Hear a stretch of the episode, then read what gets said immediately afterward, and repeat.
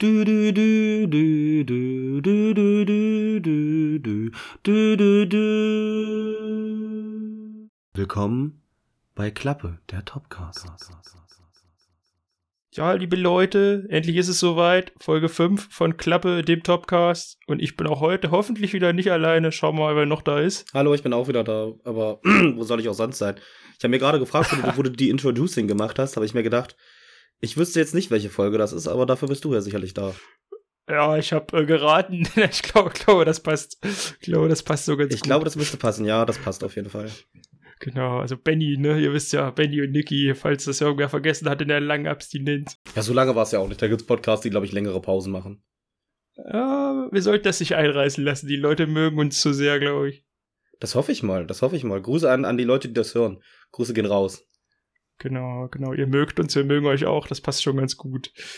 Wir haben auch äh, Feedback bekommen, wir sollen bitte weitermachen, dass wir immer sagen, was wir gesehen haben. Und da würde ich gleich mal damit wieder anfangen. Will, willst du starten? Damit war das so ein bisschen introducen, dass ich zum ersten Mal Filme gesehen habe in einem Filmpodcast. Ich kann gerne, ich kann gerne anfangen. Soll ich einen erstmal nennen? Ja, dann, ich habe ähm, hab leider bloß zwei, aber das, das sind zwei stabile Filme, würde ich behaupten. Ah, okay. Ich habe nach dem Film, den wir noch besprechen, Miller's Crossing gesehen. Das ist eigentlich ein Gangsterfilm. Ich habe ihn auf Disney Plus gesehen. Es müsste eigentlich genau mein Ding sein. Hat mir leider nur so mittelmäßig gefallen. Ich glaube, dass die Synchro einiges kaputt gemacht hat. Hätte ich ihn im Original geschaut, wäre vielleicht etwas besser gewesen. So ist nicht so wirklich viel hängen geblieben. Bitte Von korrigiert ist der Film? Ist der neu oder? Äh, 1990. Spielt da irgendwer mit, den man kennt, oder? Frag nicht so schwierige Sachen. Muss okay, ich gut. Blitzrecherche machen. Die Blitzrecherche, wer kennt sie nicht? Die Blitzrecherche. Hm, schwierig. Ist auf jeden Fall von Joel Cohen, den kennen ja einige. Der Cast sagt mir jetzt nichts, aber ich bin auch nicht so bewandert mit Namen, muss ich ehrlicherweise zugeben. Werdet dann werde ich dann da, wir den Film irgendwann reviewen. Genau, ja, weiß ich nicht. Können wir ja mal machen. Vielleicht ist das eine ganz gute Idee, ja. Möchtest du gleich einen raushauen oder soll ich noch? Die Frage ist, wie viel du hast. Ja, so vier, fünf. Dann mach du zwei, dann mach ich einen, dann mach du den Rest. okay, okay, okay. Äh, Enough Set oder Genug gesagt, das war der letzte Film mit James Gandolfini, also Tony Soprano im Prinzip. Bevor er dann vor seinem Ableben im Prinzip, ja, ist eine romantische Komödie oder eher so Dramödie, wer sowas mag. Mir hat's ganz gut gefallen. Wer sowas nicht mag, braucht sich das auch nicht geben. Es sei denn, er möchte mal einen krassen Kontrast zur Rolle von Tony Soprano sehen, dann ist das durchaus ein guter Film. Ich, ich habe ähm, den Snyder Cut gesehen von Justice League. Och, das ist ja viel. ganz schön viel, ganz schön lange. Vier Stunden und ich muss sagen, ich kenne den Original, den fand ich halt äh, mies. Also jetzt nicht so komplett beschissen, das ist halt so ein relativ normales Popcorn-Kino, so ein bisschen wie die Marvel-Filme, die ich nicht so mag. Es geht, aber die, der Vier-Stunden-Cut von Zack Snyder, der ist halt echt stabil. Ich meine, die Charaktere werden gut eingeführt. Das Ende ist halt wirklich großartig, weil ähm, im Gegensatz zu vielen Marvel-Filmen ähm, die Helden irgendwie eine Fallhöhe haben und weil ähm, konsequent, konsequent Leute, sag ich mal, sterben. Und es halt, sag ich mal, so ein bisschen so ein Ende ist. Außer dass Superman vielleicht wiederkommt, das sollte man vielleicht vergessen. Aber der Rest ist eher so, ja, ist relativ gut. Ich hoffe, da geht's irgendwann weiter, weil mir gefällt das relativ viel. Es ist, sag ich mal, so dieses Anti-Konzept zu diesem ganzen Marvel Cinematic Universe so ein bisschen erwachsener. Okay, okay. Also wenn, ich habe jetzt nichts davon gesehen, wenn, dann sollte ich mir den neuen Cut angucken, ja? Auf jeden Fall den neuen Cut, weil der andere ist halt so, du magst die Marvel-Filme auch nicht so richtig, oder? Nee, nee, nee. Also es gibt ja diesen, diesen, diese Zwei-Stunden-Version, die ist halt so wie so ein Marvel-Film. Also so, hahaha, wir haben so ein paar witzige, lustige Witze und auch wir sind so cool, guckt euch das alle an. Also so dieses Standard-Popcorn-Kino, aber der neue Cut hat so ein bisschen, sag ich mal, ähm, die Psyche der Charaktere und so. Das Ende ist halt wirklich gut gemacht. Das halt so, macht halt Lust auf mehr weil es halt das Ganze mal anders beschreibt, so. Okay, okay. Gönnt euch das auf jeden Fall. Es gibt auch die Version, glaube ich, die Schwarz-Weiß-Version, die habe ich leider nicht geguckt. Da gibt's dann irgendwie noch so eine Traumsequenz, so eine Nightmare-Sequenz, wo der Joker irgendwie da ist, den ich übrigens loben möchte. Ich finde Jared Leto in der Rolle als Joker weitaus besser als dieser komische Gangster-Joker. Okay, kann ich nicht so viel zu sagen. Ich fand seine Musik immer nur fragwürdig. Als Schauspieler fand ich ihn immer ganz okay. Ich fand den Joker nicht so gut sein. Ja, bei, bei äh, Suicide Squad. Suicide Squad, genau, ja. Ja, gut, der Film, ja, da hat er jetzt auch nicht viel kaputt gemacht. Das war einfach. Aber wie gesagt, also das sind so Sachen, wenn du wirklich Zeit hast, Dicky, guck dir den mal an. Aber ich habe kein, ich hab kein Sky-Abo, da, hack, da hackt's wieder. ähm, ja, wer, nicht, wenn du irgendwann mal da bist, sagst du Bescheid. Zwinker, ah, Zwinker. So machen wir das, das finde ich gut. Man darf sich ja nicht treffen, aber vielleicht für so ein bis vier Stündchen ist das ja gar nicht, gar nicht so schlimm. So, was habe ich, was habe ich noch gesehen? Ah, hier, ja. Die Hand an der Wiege, den würde ich dir glatt empfehlen. Das ähm, ist ein Drama von 92 und die Story könnte heute noch genauso relevant sein, aber wie er gemacht ist und wie er geschnitten ist und wie er gespielt ist und synchronisiert, macht es dann eigentlich zu dem ganz schönen Trash. Es geht darum, dass ein Frauenarzt eine schwangere Frau untersucht, dabei den Handschuh ablegt und in ihr rumfuhrwerkt und sie verklagt ihn daraufhin. Das soweit ist ja noch ganz okay, würde heute auch noch so passieren. Dann bringt der Frauenarzt sich daraufhin aber um und die Frau des Arztes wird dann undercover Kindermädchen bei der Frau, die vom Frauenarzt gefingert wurde, und dann geht die wilde Fahrt los, weil die dann nur darauf versessen ist, die ganze Zeit der Frau was anzutun, ihr Leben zu zerstören und sie schlussendlich auch umzubringen. Also, was da alles abgeht, das kann man sich überhaupt nicht ausdenken. So, so ein verworrener Film. Ich fand das super lustig, hat mich genau auf dem richtigen Fuß erwischt. Also wer den doch nicht kennt. Das klingt interessant, wo kann ich ihn denn sehen, Niki? Das ist vielleicht auch äh, immer wichtig zu sagen. Disney Plus, das, wirklich, das ist Disney Plus, wenn jemand Disney Plus hat, ja. Vielleicht sollten wir das einführen, dass wir, wenn wir die Filme haben oder gesehen haben, wo man die gucken kann. Für die Leute, die jetzt sagen, Mensch, wo gucke ich den denn? Wie gesagt, Suicide Squad, äh, sag ich schon Suicide Squad, ähm, Justice League könnt ihr nur auf Sky gucken oder Zwinker, Zwinker, wenn was vom Internetlaster fällt, Zwinker, Zwinker. verstehe, verstehe. Ähm, ja, also das ist genau die Hand an der Wiege auf dem neuen Stars Channel bei Disney Plus von 92. Also guckt da gerne mal rein. Er nimmt sich sehr ernst, aber wird dadurch auch, finde ich, sehr lustig. Ja, die Prämisse mochte ich gern und was da hinten raus dann draus wurde, war einfach nur für mich zum Lachen. Weiß ich nicht, wie ihr das findet, könnt ihr da mal sagen. Was habe ich noch gesehen? Stand By Me, genau. Der wird ja immer so relativ hoch gehypt. Ich weiß nicht, ob du den kennst. Ich kenne ihn, ich mag den, mag den sehr. Genau, also mit den Jungs, die da die Leiche suchen, finden. Spoiler. genau, ja, den habe ich gesehen auf, ich glaube, Amazon war es gewesen. Den hatte ich noch nie gesehen, wollte ich mal nachholen. Ja, habe ich. Tut jetzt keinem weh. War jetzt nicht sonderlich spannend, aber war, ich würde sagen, fast ein Wohlfühlfilm. Ja, wollte, wollte ich auch sagen. Da, da, da, da stimme ich dir ein. Das, halt, das äh, findet das Rad halt nicht neu. Aber es ist halt so ein richtig schön, schöner Film. Sag ich mal, so nach für den Nachmittag ist der super. Genau, Amazon Prime, könnt ihr den schauen. Spielt ja auch River Phoenix mit, der, der Bruder von Joaquin Phoenix. Tatsache, ich hätte es nicht gewusst. Das, das wusste ich. Hier habt ihr es zuerst gehört. das, das ist eine Stephen King-Verfilmung. Genau, ja. Seit 86 habt ihr es hier zuerst gehört. Naja, egal, okay. Dann ja, habe ich noch. Äh, ja, also ich wollte, wollte, wollte was zu Stand By Me sagen. Da denke ich mal die eine Szene, wo sie da irgendwie in den Fluss springen oder in diesen See und dann haben die überall Blutegel. Das fand ich damals als Kind richtig schlimm. Das fand ich jetzt auch noch schlimm, weil das waren auch so riesen dicke Dingers. Dicke Dingers. Ja. Ja, es war ein bisschen ekelig. Ja, aber der ist gut, den kann man mal machen. Dann habe ich noch, äh, ja, Casino habe ich noch mal geschaut mit einem Freund zusammen, weil er kannte den noch nicht und das ist ja auch wieder einer meiner Lieblingsfilme, würde ich behaupten. Also der Goodfellas quasi Nachfolger. Ja, werden wir hier wahrscheinlich vielleicht auch noch mal besprechen. Kennst du den überhaupt? Äh, sagt mir was, ich habe ihn aber nie gesehen. Ja, genau. Also ist quasi so der, ich sag mal, geistige Vorgänger von Irishman. Also ist quasi Scorseses Abbildung der Mafia in den 80er Jahren, würde ich sagen. Las Vegas halt. Ja, kann man mal machen. Geht halt wieder dreieinhalb irgendwas Stunden. Muss man halt die Zeit haben, sich so ein Gangster-Epos reinzufahren. Die Zeit hat man ja gerade, sag ich mal. Ja, geht. Gibt, gibt schlimmere Zeiten, ja. Möchtest du wieder einen machen? Ich wollte noch fragen, ob man Casino gucken kann. Ich habe auf Blu-ray geschaut, aber ich glaube, er ist auf Netflix. Ähm, hast du dann noch einen? Weil ich wollte gerne meinen letzten Film als, als grünen Abschluss haben, weil das ist schon was ganz Besonderes.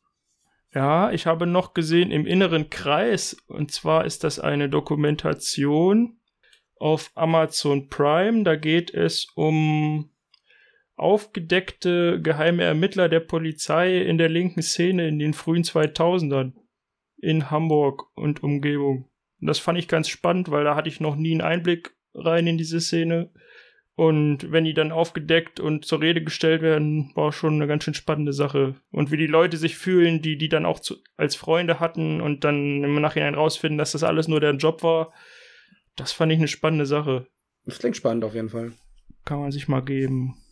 Hast du ja, noch was im du, Angebot? Äh, nee, leider nicht, nee. Ich habe jetzt noch einen der größten, großartigsten Filme, der mit mehreren Oscars preisgekrönt wurde. Es ist äh, The Room von Tommy Wiseau. Oh ja, den habe ich Ken gesehen, dass du den bewertet hast, aber ich habe ihn noch nicht geschaut.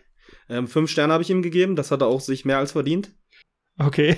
also, also ich kann, kann euch sagen, jetzt, jetzt Spaß beiseite, dieser Film, also niemand weiß, wo der Mann, also dieser Tommy Wiseau, der ist Hauptdarsteller, Regisseur, ähm, Produzent und alles.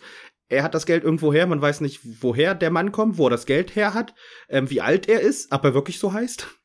Und er hat halt irgendwie, keine Ahnung, sechs, sieben Millionen in der Hand genommen, hat seinen eigenen Film gedreht, weil er Bock drauf hatte. Und dieser Film ergibt von vorne bis hinten überhaupt gar keinen Sinn.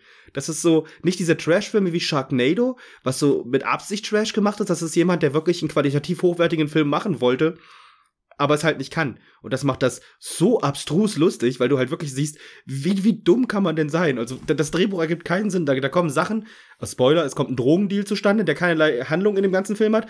Dann wird nebenbei erwähnt, seine Mutter, dass sie Krebs hatte. Das wird den ganzen Film einfach komplett abgetan. Es ist einfach nur Trash-Unterhaltung. Guckt euch das mal wirklich an. Es ist vernünftig gefilmt. Der ist halt nicht irgendwie so, keine Ahnung, so, so, so ein Schulprojekt. Das sieht schon gut aus, aber halt die Handlung ist so bescheuert. Und sie spielt immer Football in Sachen. Und das ist so ein bescheuertes Ding. Also es ist wirklich lustig. Wo ihr es sehen könnt, ähm, im Internet. Ich kenn, okay, glaub, auf einem der diversen Anbieter. Wir haben ja jetzt schon einige aufgezählt.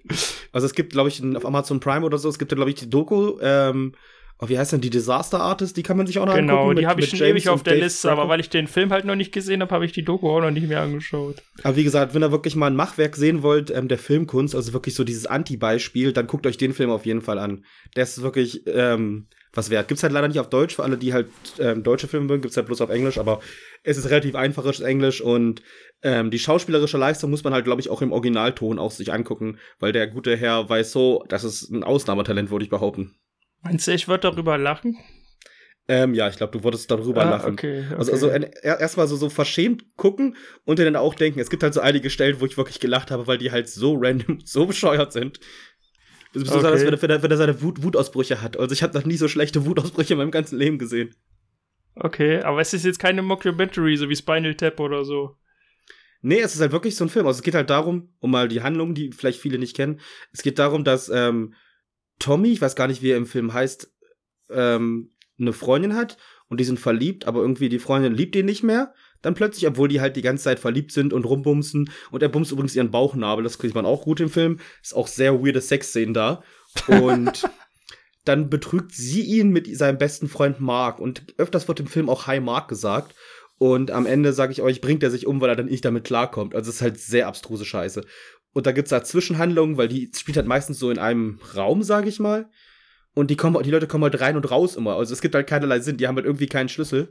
Aber die Freunde kommen rein und raus und irgendwann wird das sogar von der Mutter von ihm, so, so sage ich mal, so vierte Wand brechen. Ich glaube, das war nicht beabsichtigt ähm, erwähnt, warum denn alle Leute ohne Schlüssel einfach rein und rauskommen. Guckt euch das auf jeden Fall an. Ich habe selten sowas gesehen. Okay, krass, jetzt bin ich gehypt. Vielleicht sollten wir den auch mal irgendwann reviewen. Das klingt, glaube ich, relativ spaßig. Das ist so mal wirklich einen schlechten Film und dann wirklich mal sagen, was daran vielleicht doch Kult ist, weil der Film scheint ja an sich Kult zu sein, so abstrus das klingt. Ja, ich schreibe ihn auf die Liste, auf jeden Fall. Gut, das war, das war nochmal so ein Sahnestück am Ende. Guckt euch den auf jeden Fall an. Wenn nicht, könnt ihr auch mir ähm, irgendwo auf diversen sozialen Medien schreiben und dann kann ich euch den Film auch geben. Ich habe den nämlich. Gut. So, dann haben wir das, haben wir das geklärt. Haben wir kurz einen Monolog geführt und fangen jetzt, glaube ich, mit dem Hauptfilm an von der heutigen Folge. Ähm, dem alten Jungen. Soll ich das äh, zusammenfassen? Wie immer, ich bin da. Du bist der Zusammenfasser, ich gebe dann meinen Senf immer dazu. Ich glaube, das passt immer gut. Bei mir ist auch noch ganz frisch. Ich habe den, glaube ich, vorgestern erst gesehen. Ja, bei mir ist es, glaube ich, mittlerweile schon wieder einen Monat her, aber ich glaube, ich krieg's noch ganz gut hin. Ihr habt's ja bestimmt schon gelesen. Wir sprechen heute über Oldboy. Und zwar ist das ein Film von 2013 von Regisseur Spike Lee. Ha, kleiner Spaß. Der war gut, das hast du mich aber erwischt. Ich wollte mal gucken, wie Benny reagiert. Ja. Ich habe gerade überlegt, 2013, das passt aber nicht. Ja, 2013 war das Remake von Regisseur Spike Lee und wir haben erst äh, uns eigentlich vorgenommen, das auch noch zu schauen, neben dem Original, auf das wir gleich zu sprechen kommen haben es allerdings nirgendwo gefunden und dann beschlossen, weil er auf einschlägigen Bewertungsportalen, also das Remake auch immer nur halb so gut bewertet ist wie der Originalfilm, dass unsere Lebenszeit ja auch begrenzt ist und warum man sich denn dann auch so schlechte Filme unbedingt geben muss. Weil wir ihn nicht auftreiben konnten und kein Geld dafür ausgeben wollten, haben wir nur das Original geschaut. Und zu dem würde ich jetzt noch mal kommen. Das ist nämlich von 2003 und von Regisseur Park Chan-wook. Der Film ist der zweite Teil seiner Rache-Trilogie. Hast du davon schon mal gehört? Also ich, ich war mir unsicher, ob das die Rache-Trilogie ist. Also ist das, gehört das dazu? Weil das habe ich nirgendwo gefunden. Ähm, sagt die Filme, ich habe glaube ich einen davon so noch gesehen. Äh, Sympathy for Mr. Vengeance Hm? und Lady Vengeance. Aber ist Lady Vengeance von ihm? Ist das nicht von wem anders noch? Nö. Weil ich dachte immer früher, dass ähm, I Saw the Devil dazu gehört. Nö. Aber da spielt bloß Dingsens mit. Ich muss kurz gucken. Ich kann euch sagen, die Namen sind hart für mich. Ähm, Cho Min Sik, ist das richtig? Das ist richtig. Das ist der Der Hauptdarsteller. spielt da mit. Ich da, dachte immer, dass das ist, das gehört mit dazu. Nö. Aber das ist mir auch aufgefallen. Weiter, weiter im Text. Vergesst, was ich sagte. Ich habe nichts gesagt. Ich bin wieder weg. Zurückspult, genau. Und zwar, ja, das waren eigentlich schon die allgemeinen Fakten. Es basiert halt auf einem Manga, den ich nie gelesen habe, aber es ist wohl nur eine ganz lose Adaption. Ja, das habe ich auch gesehen. Da gibt's, besteht irgendwie aus zwölf Bänden und sehr viele Sachen, die im Manga vorkommen. Ähm, das ist halt relativ einfacher beschrieben, weil viele Sachen, die im Film so, die im Film vorkommen, ähm, passieren halt so nicht im Manga. Ich werde da an gegebener Stelle nochmal drauf eingehen. Das ist sehr gut, weil da habe ich nicht so wirklich viele Ahnung. Äh, was mir noch wichtig ist, heute zu sagen, wir spoilern ja immer, aber gerade bei dem Film fände ich es wichtig, ihn zu sehen, ohne zu wissen, was passiert und vor allem, wie er ausgeht, weil das nimmt, glaube ich, eine Menge des Spaßes, wenn man das schon vorher weiß. Also, falls wie ihr den gesagt- noch schauen wollt, guckt ihn euch erst an. Er ist auch gerade auf Amazon Prime, falls ihr da einen Zugang habt. Genau. Guckt ihn euch an. Also ihr macht euch wirklich einen guten Film kaputt, das können wir sagen. Es ist nicht so wie bei ähm, Brimstone, dass wir sagen, er ist gut. Ich glaube, wir sind am Ende auch da auf, auf dem Punkt, dass der Film wirklich super ist und man den wirklich gucken sollte. Nicht Ja, schauen wir Brimstone, mal. Den wir komplett Nein. zerrissen haben. Ja, im Nachhinein irgendwie schon, ne? Aber das, das Nee, haben wir bei Brimstone glaub- auch schon gesagt. Wartet ab, die nächste Stunde oder so, wie sich das alles entwickelt noch. Genau. Jetzt wollen wir wieder anfangen. Das waren jetzt die allgemeinen Sachen. Wollen wir die Handlung wieder ein bisschen durchgehen, ja? Ja, das klingt, glaube ich, am besten. Da kann man nur so ein paar Sachen einfügen. Gut. Also, allererste Szene ist schon sehr verwirrend, die auf dem Hochhaus, nicht wahr? Das ist aber nicht die allererste Szene. Äh, doch. Die, die allererste Szene ist, ähm, wo, wo, wo er in der Polizeistation oder irgendwo steht und die ganze Zeit da Äh, rumschreit und leider sagt, nicht, leider nicht, habe ich auch gedacht, aber ist nicht so. Erste Szene ist auf dem Hochhaus, wo einen Mann am Stimmt, Schlips ja, oh. festhält, der ihm dann, äh, weiß ich gar nicht, was sagt er zu ihm? Er will ihm irgendwie seine Lebensgeschichte erzählen und er hat aber keinen Bock da drauf. Und dann, dann, dann schneidet man von da weg, ist schon völlig irritiert, was das eigentlich soll. Und dann sieht man denselben Typen, wie er betrunken in der Polizeistation nachts, eines Nachts irgendwie rumrandaliert. Da wird er dann eingeführt, der Hauptcharakter. Genau. Odesu heißt er im Film. Das können wir auch, glaube ich, eher aussprechen als Choi Min Sik. hm, oh, das ist, glaube ich, am besten. Genau. Und der ist eben betrunken mit seinem äh, Bruder, glaube ich, auf dieser Polizeiwache. Das ist, glaube ich, ein Kumpel von ihm. Der spielt ja später im Film noch eine Rolle. Okay, Kumpel, genau. Und er ruft dann seine Tochter an, weil die Geburtstag hat. Ja, der hat Geburtstag. Und anscheinend sind die getrennt, also er und seine Frau. Weil er ein Alkoholproblem hat irgendwie und auch so nicht der tollste Vater ist, aber das wird halt nur angeschnitten in dem Film. Das wird halt nie irgendwie so richtig zur Sprache gebracht, was da passiert ist. Ja, das kommt nicht wirklich raus, genau. Und dann übernimmt der Freund halt das Telefon und in dem Moment wird der Odesu äh, vermeintlich gekidnappt. Also er ist dann einfach weg. ist dann Und- einfach und- weg. Und, genau. und er zeigt ähm, das Geschenk, was er seiner Tochter schenken wollen, so Engelsflügel. Das spielt später noch eine Rolle.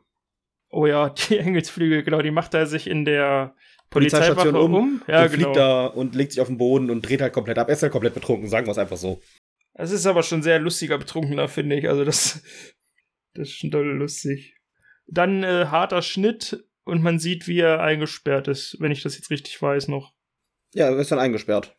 Äh, man sieht, Raum er ist eingesperrt und man hört, also die Szene funktioniert ganz viel darüber, dass man ihn aus dem Off reden hört und er, man kriegt dann relativ schnell gesagt, dass er 15 Jahre eingesperrt ist, weil er ständig sich fragt, ob es einfacher gewesen wäre, wenn er von Anfang an gewusst hätte, dass er 15 Jahre eingesperrt ist.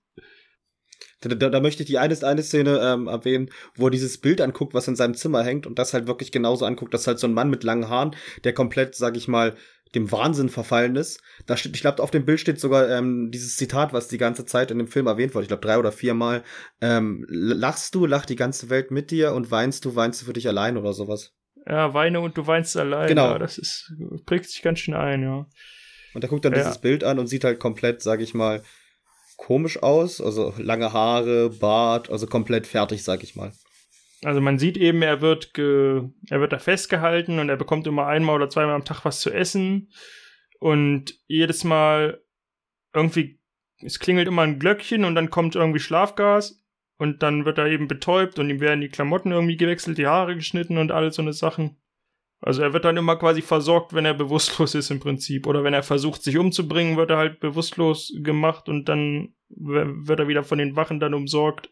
Also immer so, dass er ja keinen Kontakt zur Außenwelt hat, bis auf einen kleinen Fernseher, der ihm irgendwie hingestellt wurde, was ich aber auch ganz schön sadistisch finde, wenn man die ganze Zeit sieht, was um einen rum draußen so abgeht, was man alles verpasst.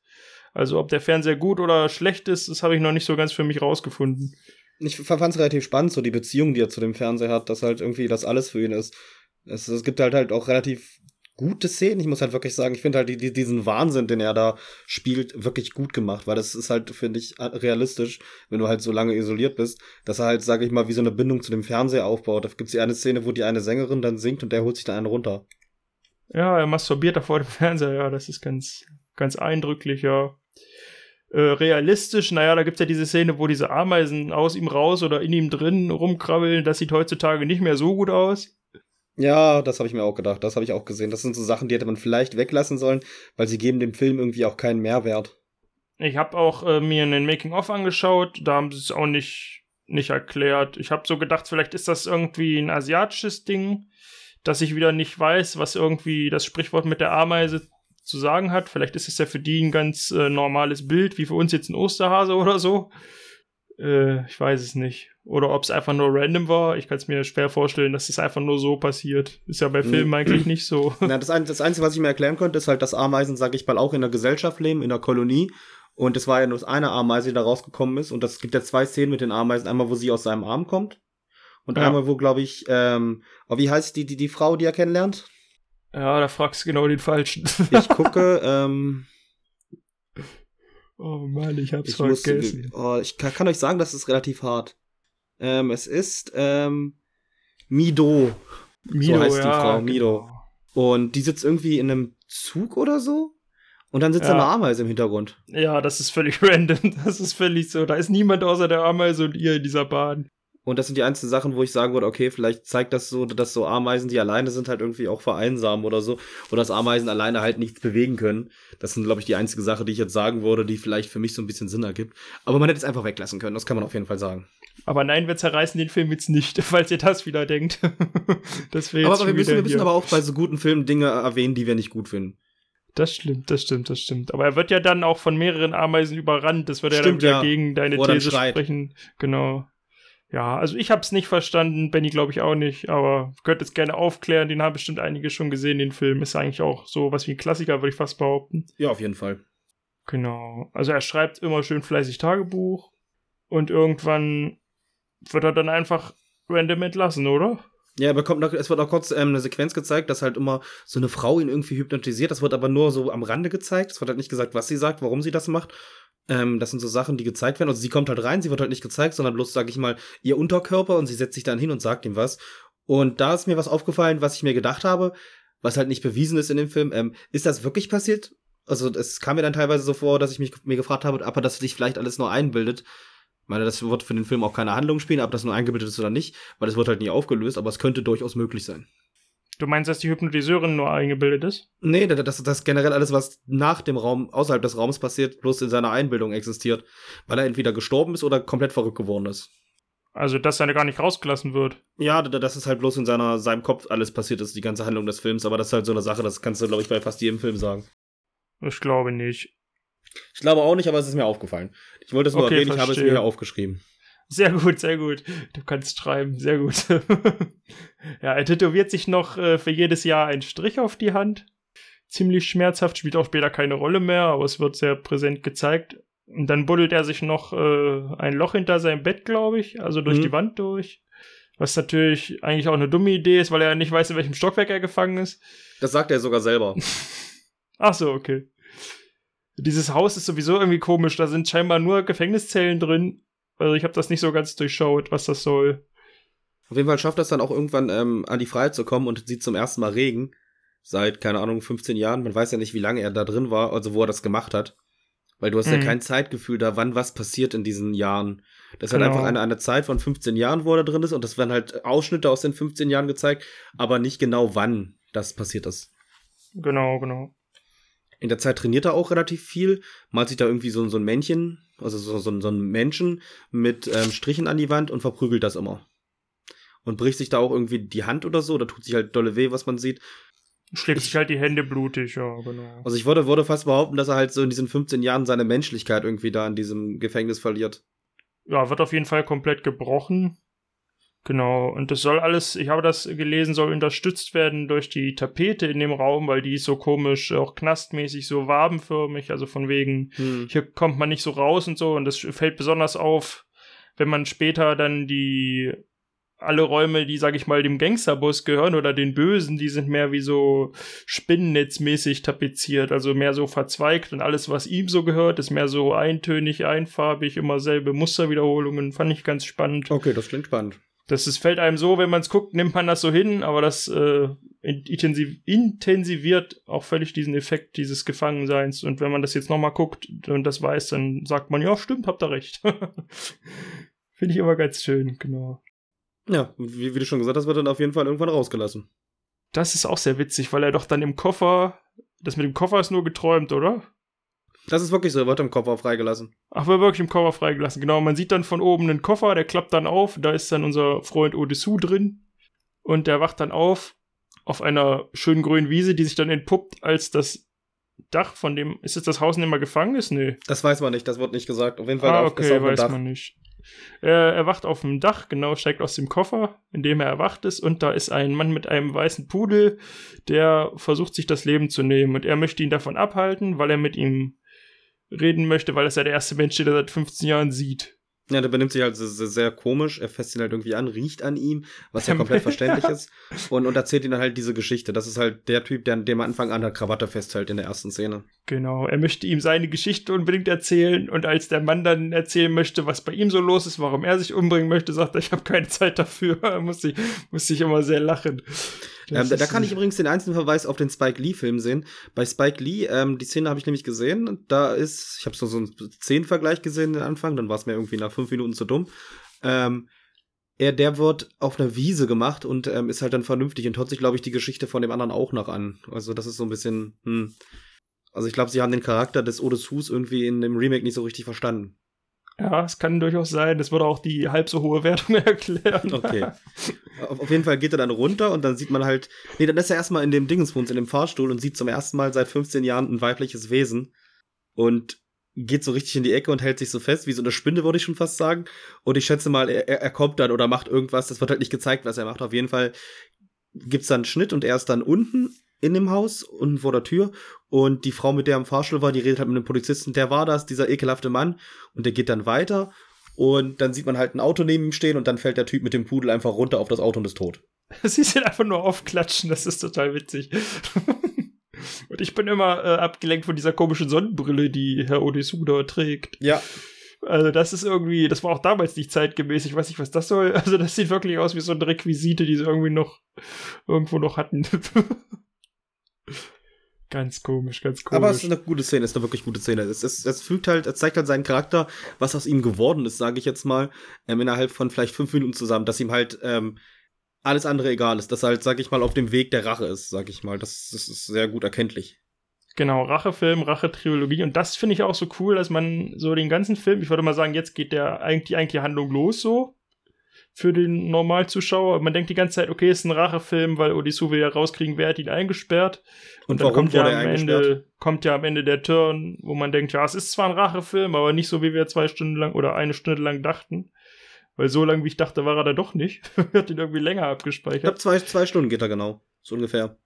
Dann sieht man ihn das erste Mal kämpfen, wo er sich halt fragt, ob sein Training geholfen hat. Und ja, es hat geholfen. Er ja, das ist so eine richtig weirde Szene, möchte ich erwähnen. Er kommt dann dahin zu irgendwelchen Jugendlichen, nimmt dem einen die Zigarette weg und legt sich einfach auf den Boden und raucht. Und die sagen so, ey, was soll denn das? Und der bleibt einfach liegen und raucht weiter. So dieses typische, er will halt, sag ich mal, die Genussmittel der Gesellschaft wieder genießen, weil ich schätze mal, er hat halt, wie gesagt, 15 Jahre nicht geraucht. Und man weiß ja nicht, ob er vorher ein Raucher war. Ich glaube, er raucht in der ersten Szene, weißt du das?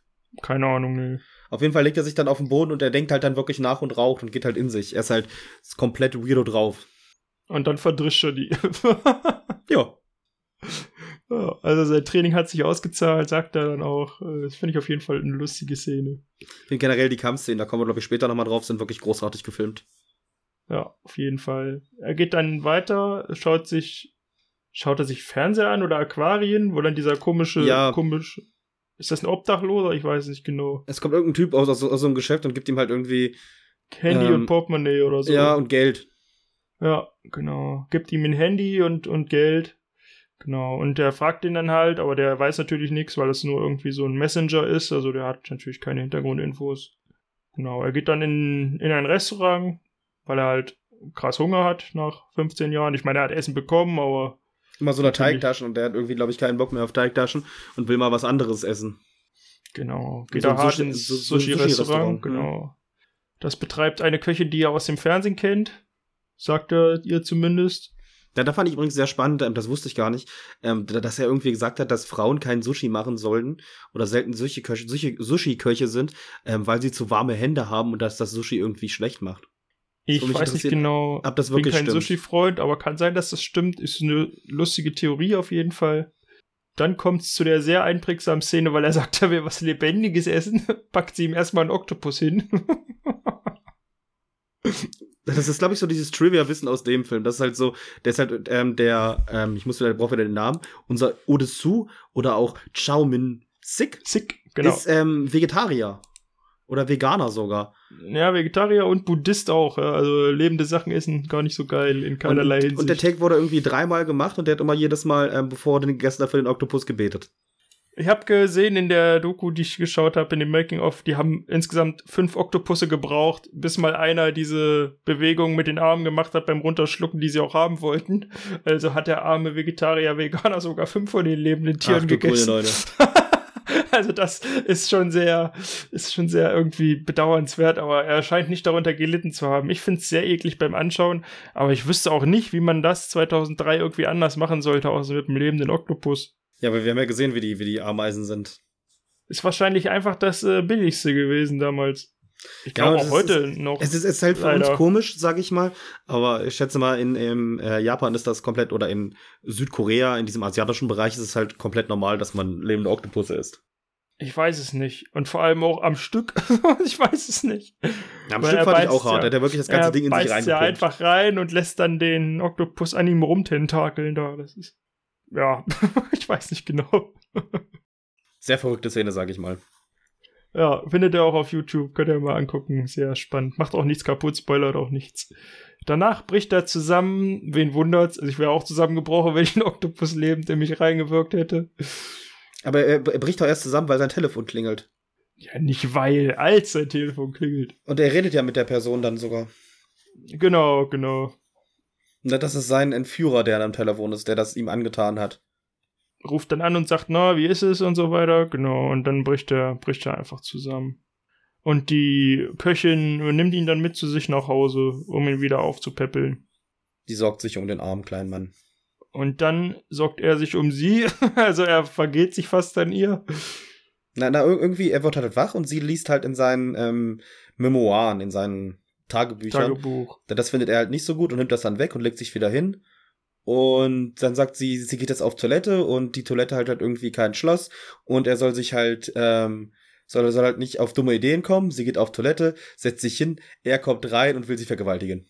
Das ist halt übelst komisch. das ist halt übelst komisch. Es, es sind halt aber, glaube ich, die Triebe. Also es ist halt, es ist halt eine richtig harte Szene, sage ich mal. Da würde es mich interessieren, ob es auch in dem Remake von Spike Lee gibt. Ich glaube nicht. Ähm, aber Weiß es ist, nicht. es ist vielleicht verständlich, in Anführungszeichen. Ich schätze, dass Vergewaltigung nie verständlich ist, aber ähm, es zeigt halt so diesen Charakter dieses Odesu, dass er halt so lange isoliert war und er so auf Rache aus ist und die Menschlichkeit komplett verloren hat, ähm, dass ihm das halt komplett egal ist und der nur seine Triebe befriedigen möchte. Ja, wie so ein Tier einfach, ne? Er Ja, geht ist halt einfach wie ein drauf Tier. los. Sie nimmt es ihm auch nicht wirklich krumm. Also sie drückt ihn dann so weg und so. Also sie weiß ja, er hat viel durchgemacht. Wahrscheinlich, weil sie sein Zeugs auch gelesen hat, so. und sagt ihm dann, ja, sie ist gerade noch nicht dafür bereit, aber wenn der Punkt kommt, dann, dann gibt sie ihm ein Zeichen und dann kann er sie bumsen. Gut zusammengefasst, ja. genau. Richtig Genau. weirde Szene. Ja, das ist, das ist immer dolle komisch. Vergesse ich auch immer, dass sie drin ist. Überrascht mich jedes Mal wieder. ja, geht mir genauso. Dann kommt schon das, dass sie in der Bahn äh, irgendwie neben der Ameise sitzt, oder? Ja, es soll, glaube ich, auch so zeigen, dass sie halt ungefähr so wie er ist, so dieses alleine, dieses Isolierte. Ja, jetzt, jetzt nicht gewollt, weil, weil irgendwelche Leute sie entführt haben, aber sie ist halt alleine. Sie scheint halt auch nicht so Freundeskreis zu haben, weil man sieht auch irgendwie nie so richtig irgendwen, mit dem sie abhängt, außer mit ihm dann. Und sie ist halt recht alleine. Das ist, glaube ich, die einzige, die einzige Begründung, dass sie halt vielleicht mit ihm irgendwie verworren ist. Also ihn versteht, weil sie halt, glaube ich, genauso ist, vielleicht. Das kann natürlich sein, ja. Auf jeden Fall ähm, versucht sie dann, ihm zu helfen, ähm, seine Tochter zu finden. Ja, erstmal, also ich habe nicht ganz verstanden, sie machen ja dann Telefon, also sie chatten ja dann Telefon. Also wie es damals sie, so stimmt, war. Sie, sie, sie chattet ja mit wem? Sie ist ja einfach nur so im, im ja, sowas wie ICQ, weiß ich nicht. Was halt damals so gab und chattet dann mit irgendwem, wo sich dann rausstellt, dass das sein Entführer ist oder dass der zumindest mehr Infos hat. Ja. Das, das passiert relativ zufällig, glaube ich. Also nichts passiert wirklich zufällig in dem Film, aber. Nein, nein, sie, sie, sie chattet mit Kamera und dann kommt Odesu dazu und dann schreibt der Typ halt ihr, ihm, ja, hallo Odesu, schon, dass du da bist, wie geht's dir? Oder irgendwas, irgendwas wie, ähm, ist, ist dein Gefängnis jetzt noch größer oder so? Irgendwas sagt er doch. Ja, ein größeres Gefängnis ist auf jeden Fall nicht irgendwie besser oder so. Ja, und dann wird er halt sauer und vertraut ihr nicht mehr, weil er denkt, sie gehört halt dazu. Sie steckt da mit drin, genau. Und dann rennt er aber los, weil er eine Adresse bekommen hat oder rausbekommen hat und versucht sich an demjenigen welchen, der ihn da eingesperrt hat, mit Hilfe eines Hammers äh, zu rächen. Zumindest an einem der Schergen. Ich habe nicht ganz genau verstanden, wer dieser Typ überhaupt ist. Ja, das sind halt die Typen, die ihn halt festgehalten haben. Weil es ist ja nicht der Haupt, es ist ja nicht der, der Hauptbösewicht, sag ich mal, den man später kennenlernt. Der das, das, das, sind die, die dieses Etablissement haben, wo sie die Zimmer haben und die Leute da einsperren. Sag ich mal, in Anführungszeichen, die Dienstleister, die das halt machen. Weil der Typ, die der den halt quasi einsperrt. Diesen, die leiten quasi diesen Knast, ne? Ja, genau. Okay, okay, dann habe ich's, ja, okay. Also auf jeden Fall hat unser also- Freund Dessous einen Hammer und verprügelt dann einen dieser Aufseher und zieht ihm einzeln die Zähne mit dem Hammer. Das ist so ein klassischer Hammer, der halt vorne so eine Kerbe hatte, um Nägel rauszuziehen. Dann, erst, erst, er- erst, erstmal erstmal haut er irgendwie so ein Wachmann. Das finde ich halt sehr gut, weil dann, weil dann er hält den Hammer hoch und da wird halt äh, mit so Strichlinien gezeigt, wie der Winkel ist und wo er einschlägt. Das fand ich recht cool. Falls du ah, dich ja, an die Szene erinnern kannst. Hast, hast recht, ja, da wird so angestrichelt, was jetzt passiert, wo er jetzt hin, ist- genau, ja. So, so, so ein bisschen wie in diesen edgigen ähm, Deadpool, Deadpool und ähm, Kick-Ass-Movies, so ein bisschen so, hey, wir brechen die vierte Wand, aber das ist das einzige Mal, dass das gemacht wird. Genau, genau. Und dann will er halt dem Typen da, dann sieht er diesen Typen, wie Niki schon gesagt hat, ähm, der halt, sag ich mal, dieses Gefängnis leitet und zieht ihm halt die Zähne und das wird halt auch jetzt nicht direkt gezeigt, aber so ein bisschen schon. Oh doch, oh doch. Also naja, man sieht, wie er ansetzt und man sieht blutige Zähne auf die Tastatur fallen, also es reicht mir schon. Fand ich recht hart. Aber dann kommt, dann, dann hat er halt seine Informationen und lässt den halt gehen. Und dann stehen da halt, glaube ich, so zehn Leute und wollen ihn halt verprügeln. Ja, mehr als zehn, oder? Ich habe nicht durchgezählt. Das sind aber, glaube ich, sechs oder zehn, also relativ viele. Aber erstmal findet er doch diese ganzen Tapes. Ja, die, die Tapes von ihm, oder? Genau, genau, wo dann immer aufgezeichnet wurde, was an besonderen Vorkommnissen gab in seiner Gefangenschaft und so weiter. Genau. Merkt er halt, die haben auch geführt. Und dann kommt die ganz ikonische Szene, wo er sich durch diesen Gang prügelt gegen eben diese sechs oder zehn Leute, wo er einfach nur er hat den Hammer und glaube ich ein Messer. Ich glaube, er hat nur einen Hammer. Also den, das Messer bekommt er dann, weil er es einem abnimmt. Aber es ist auf jeden Fall äh, eine schöne Kampfszene, wie er da dem, wie er sich da den Flur entlang prügelt. D dazu habe ich auch noch was aufgeschrieben, was recht spannend ist. Er bekommt auch aufs Maul. Es ist halt nicht so wie in vielen anderen Actionfilmen, wo er halt sich komplett durchprügelt und halt vielleicht mal einen kleinen Kratzer hat, aber er kriegt halt wirklich aufs Maul da erstmal. Ist halt kein Ami-Film, wo er sich wahrscheinlich durchgeprügelt hätte, am Ende mal eine Schweißtropfen von der Schulter gewischt und gelächelt, sondern er geht schon beinahe drauf, weil auch ein paar Mal ein Messer in seinen Rücken gerammt wird und so. Er die ganze Zeit, während des, der Kampfszene relativ früh hat er dieses Messer im Rücken und kämpft damit auch weiter dann die ganze Zeit. Da habe ich hier übrigens gesehen, auch in dem Making-of, dass das Messer nur animiert war. Das hab Und ich auch glaube, gesehen. Und der Hammer, glaube ich, sogar auch. Ich weiß nicht mehr genau. Also alle Waffen in dieser Szene waren nicht wirklich da. Die Leute haben eben nur eine Choreo ohne Waffen abgezogen. Aber auch sehr gut, finde ich. Sehr gute Choreo und sag ich mal auch so ein bisschen dreckiger gemacht. Das ist halt nicht so irgendwie wie in diesen Ami-Filmen, dass die Leute halt liegen bleiben und dann so, sage ich mal, in Anführungszeichen, Tote bewusstlos sind, die kriechen ja nach weiter. Die versuchen ja auch, wenn die Gegner angeschlagen sind, ihn weiter zu verprügeln und krepeln da zu ihm hin, aber kriegen dann von ihm irgendwann auch aufs Maul. Das ist, finde ich, sehr, sehr gut gemacht und auch realistischer als jeder Ami-Film, wie du schon sagst, wo der sich durchprügelt, alle bleiben dann drei Stunden auf dem Boden liegen und er geht dann durch. Ja, sehr, sehr schöne Szene. Kann man auch auf YouTube einzeln finden. Also, falls ihr euch nur die Highlights anschauen wollt, würde ich zwar nicht empfehlen, aber kann man mal schön machen, wird auch teilweise gut analysiert. Auf jeden Fall geht dann hinter ihm, wenn er die alle verprügelt hat, ein Fahrstuhl auf und dann stehen schon wieder neue Leute. Und dann sehen wir einen Schnitt und dann sehen wir, wie er den Fahrstuhl verlässt und alle da bewusstlos, K.O., tot, man weiß es nicht, rumliegen. Also er hat sie alle kaputt geprügelt. Dann bricht er allerdings auf der Straße ich würde sagen, vor Erschöpfung zusammen. Zumindest sieht es erstmal so aus. Er ist halt komplett voll geblutet mit seinem und dem Blut von anderen und bricht er hätte halt vielleicht zusammen. das Messer nicht rausziehen sollen. Das sage ich immer wieder. Warum ja. zieht er das Messer raus? Er zieht sich dann halt irgendwann das Messer aus dem Rücken und dann bricht er auch zusammen. Ja, und dann kommt ein Mann, der setzt ihn in ein Taxi und sagt, Macht, mach's gut, Odessu oder sowas. Und da mhm. wird er natürlich wieder hellhörig, woher der jetzt wieder weiß, äh, wer er ist und so weiter.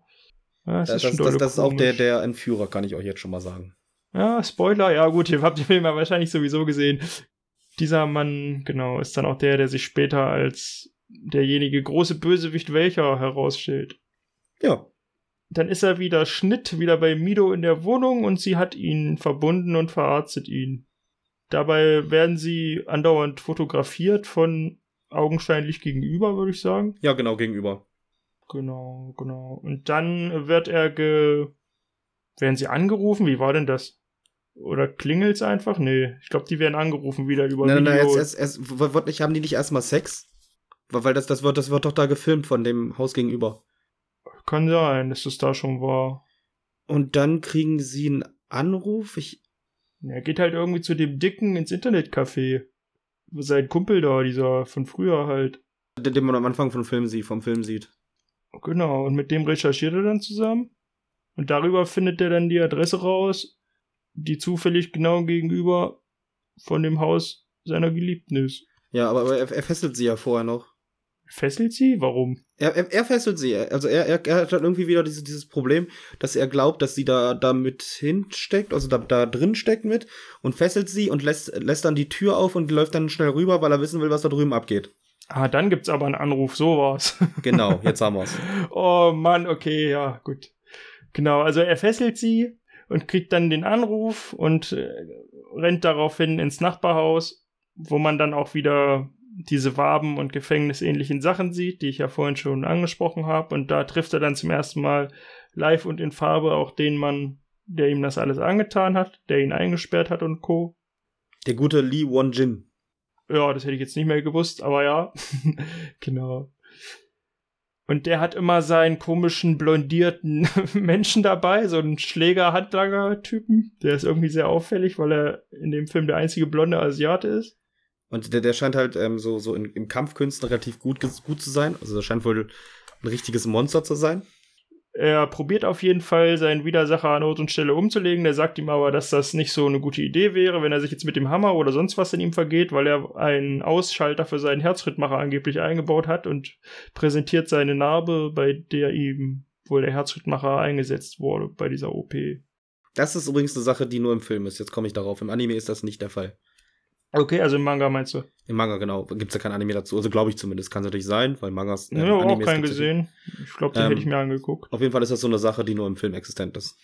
Finde ich aber einen guten Kniff. Also ich habe das von Anfang an nicht geglaubt, dass er das hat, aber ich würde es natürlich auch nicht ausprobieren und drauf ankommen lassen. Ja, besonders ähm, ist, dann, ist dann so die Frage, ähm, was der Film als Thema, finde ich, relativ gut ähm, widerspiegelt, ist halt so, ähm, ist die Rache ihm jetzt so viel wert, dass er sein Leben halt darüber bestimmt zu wissen, warum das passiert ist. Er könnte ja theoretisch einfach sein Leben jetzt einfach normal weiterführen und halt einfach sagen, es ist eigentlich scheißegal.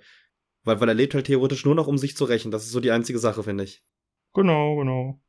Und ob das, ja, ob das so gut ist, ist halt, äh, sehen wir am Ende, ob das vielleicht nicht so gut ist. Kannst ihm nicht verdenken. Andererseits ist er ja auch drauf gepolt, sag ich mal, ne?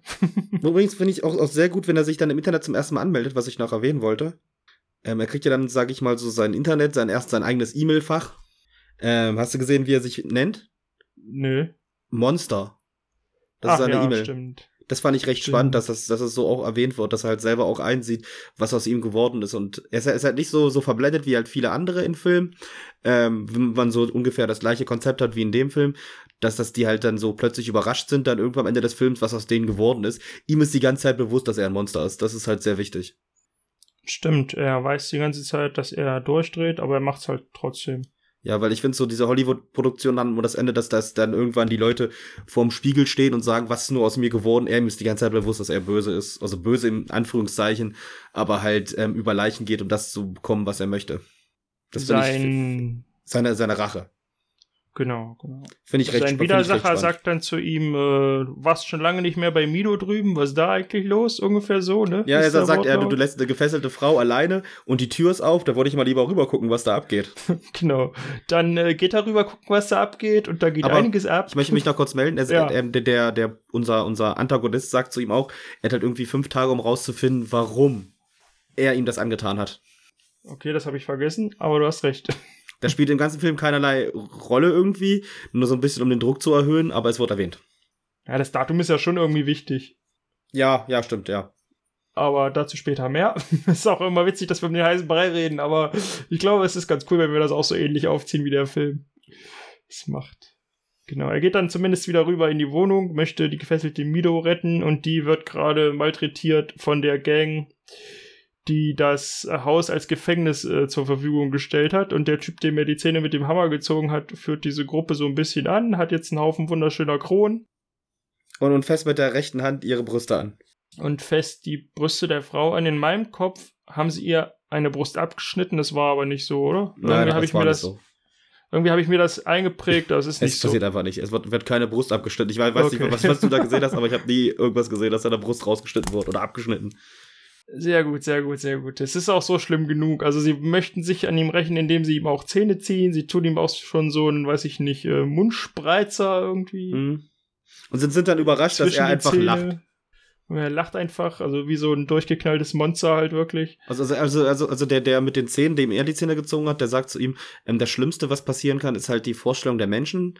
Ähm, an sich ist es ja nicht so schlimm, weil du weißt ja, was er mit dir tut. Schlimmer ist halt so, ähm, was in deinem Kopf vorgeht, weil er halt irgendwie denkt, er kann ihm noch irgendwie Angst machen und dass ähm, Odesu irgendwie jetzt denkt, ach du Scheiße, und irgendwie betet, dass, dass das nicht passiert, aber er lacht halt einfach nur wie so ein richtig Verrückter, weil es ihm halt an sich alles irgendwie egal ist. Genau, aber trotzdem sehr, sehr unangenehm, finde ich. Ja, Äh, just in dem Moment gibt's dann einen Anruf. Nee, erst, erst macht er die alle lang, oder? Nee, er macht gar keinen lang. Gar keinen lang. Nein, es gibt, gibt halt einen Anruf. Also der, der Typ will, will ihm halt die Zähne ziehen und dann gibt's halt einen Anruf oder es klingelt an der Tür und dann steht halt irgendwer mit einem großen Koffer da mit ganz viel Geld und es wird gesagt, ja, dass, dass sie das lieber lassen sollen und einfach gehen sollen und dafür das Geld kriegen. Und dann hören sie auf, aber der mit den Zähnen, den Odesu die Zähne gezogen hat, der tritt nochmal auf ihn ein und schlägt ihn nochmal. Und dann gehen sie alle raus wieder. Aber er hat doch was in seinem, er holt doch was aus seinem Ärmel irgendwie. Aber da macht er dann nichts mit, ne? Er, er, er will, aber es bringt halt nichts. Okay, dann macht er sie doch nicht lang. Ich nehme alles zurück. Aber er hat auf jeden Fall eine Waffe versteckt, was ich in dem Moment sehr cool fand. Ich dachte so, ja, Mann, jetzt drischst du sie kaputt. Aber dann kommt eben dieser Anruf und der Geldkoffer und dann äh, lassen sie eben von ihm ab, weil der Oberbösewicht offensichtlich möchte, dass ihm an dieser Stelle kein Haar gekrümmt wird. Ja. Genau, dann harter Schnitt. Wir sehen zuerst mal die Höhle des Löwen, also das Hauptquartier des Bösewichts.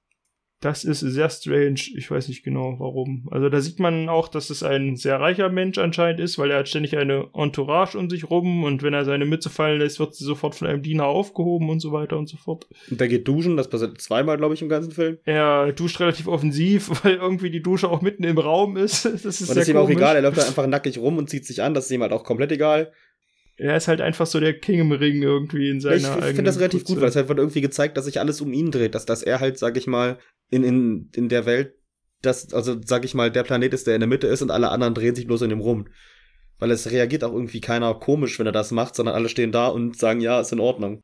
Das stimmt, die sind alle mucksmäuschenstill. Ja. Generell finde ich so dieses Quartier oder halt die Wohnung, dieses Apartment, was er hat, relativ cool gemacht. Das ist relativ offen mit viel Glas. Und das soll, glaube ich, auch, wie, wie du schon sagst, so ein bisschen, ein bisschen zeigen, da- dass er halt nicht gefangen ist in irgendeiner Sache, sondern eher so die Freiheit hat im Gegensatz zu Odesu. Genau. Dann äh, ruft er nochmal bei Odesu an. Ich weiß nicht mehr genau, was da der Inhalt des Gesprächs ist. Auf jeden Fall kommt danach dann die ganz offensichtliche Sexszene, also wo man dann sieht, dass äh, Mido und Odessu wirklich miteinander verkehren. Auch richtig länger dargestellt. Also jetzt nicht nur irgendwie durch die Kamera eines Nachbarn gefilmt und gezeigt und eventuell haben sie ja und so weiter und so fort. Und mitten im Akt oder kurz danach wird dann einfach die Wohnung äh, mit einer Gasattacke übersehen oder ja, versehen. Ist, ist das die Wohnung oder sind sie schon irgendwo anders hin? Sie verlassen die Wohnung, gehen aber in eine andere Wohnung rein. Es ist auf jeden Fall eine Wohnung, ich weiß nicht genau. Sie gehen halt in ein Hotel irgendwie. Sie, sie verlassen die Wohnung anscheinend. Also es ist dann vielleicht nicht ihre Wohnung, okay, dann habe ich mich vertan, aber auf jeden Fall kommt jemand, der dann mit Gasmaske die beiden noch äh, begrabbelt. Das habe ich nicht so ganz verstanden. Er setzt sich halt neben sie und fasst, fasst sie beide an. Das ist, glaube ich, auch ähm, der Antagonist. Ja, ich glaube, das macht zumindest den meisten Sinn. Und auch hier die Wohnung ist wieder mit Wabentapete oder das Zimmer mit Wabentapete verziert, zieht sich also durch, dass die beiden eben gefangen sind und eigentlich keine Kontrolle über das haben, was sie machen. Genau. Dann wachen sie wieder auf, wieder harter Schnitt. Sie gehen, ja, ich sag mal, zu einem Techniker und schreiben einfach nur einen Zettel, bitte helfen Sie uns, wir sind verwandt. Und der, der findet dann auch relativ schnell, relativ cool die ganzen Wanzen. Er hat zum Beispiel eine in der Schuhsohle und so weiter. Also, wie man sich so vorstellt, wenn man verwandt ist. Genau. Dann haben sie das auch erledigt. Und sie versuchen jetzt auch rauszufinden, ähm, was das auf sich hat. Also erstmal wollen sie halt irgendwie wissen, ähm, wenn, er, wenn er die ganzen Teigtaschen probiert, das kommt ja auch noch die Szene, wo sie überall in sämtliche Restaurants gehen und die Teigtaschen probieren. Weil, weil er wissen will, wo das, ähm, wo sein. War das, war das ganz am Anfang oder bin ich jetzt komplett durcheinander? Er will doch. Ey, sagt mir gerade nichts. Ich glaube, das, das ist weitaus vor. Ich habe jetzt die Szene vergessen, weil er will halt wissen, wo dieses. So kommt er nämlich ähm, ganz am Anfang zu diesem Gefängniskomplex, wo er eingeschlossen ist, indem er einfach ähm, mit ihr zusammen Teigtaschen probiert, weil er wissen Ach, will, das wo ist, das ist. wo er wissen, ja, ja, da wo er wissen, wo der Typ, dem er dann die Zähne mit dem Hammer zieht, wie er da überhaupt hinkommt. Da probiert genau. er sich durch die ganze Stadt äh, verschiedene Essen durch, damit er dann, weil er 15 Jahre dieselben Teigtaschen gegessen Und hat. Und immer, also immer sieht man ihn draußen, wie er, wie er sich übergibt. Aber das ist halt schon abgehakt, das kommt jetzt nicht genau. Ich wusste nicht mehr, wann es genau war, aber ich habe es nochmal erwähnt. Ja, sehr schön haben wir das auch. Dann sehen wir seinen, also er chattet wieder oder telefoniert er mit telefoniert. seinem Freund, mit seinem Freund auf jeden Fall, mit dem, mit dem mittlerweile ganz schön dicken Menschen im, im Internetcafé. Ist es ein Internetcafé? Irgend so ja, ist ein Internetcafé. Und der bekommt auf jeden Fall dann mehrere Hintergrundinfos äh, zu sich selbst und zum Bösewicht. Also, dass sie auf einer Schule waren, ich glaube in einer Klasse sogar waren. Und dass, dass, dass, dass, dass in der Klasse sich eine, ein Mädchen umgebracht hat. Genau, ob er denn nicht mehr wüsste, dass sich da dieses Mädchen in der Klasse umgebracht hat und so weiter und so fort. Und dann sehen wir einfach nur, wie der Oberbösewicht quasi dem Mann gegenüber saß und ihn dann mit einer CD Hülle Umring. ersticht mit, oder mit einer CD Anstich. ersticht. Weil, weil, weil der Kumpel von Odessu, der dem das Internetcafé gesagt, äh, sagt, ja, Odessu, sie war eh ein Flittchen, sie war eine blöde Schlampe. Und man erfährt halt, dass, dass, dass es ähm, von dem Hauptantagonisten ähm, die Schwester war und er macht dann die CD kaputt, also macht dann sein CD-Ding auf, nimmt die CD raus und ersticht ihn dann.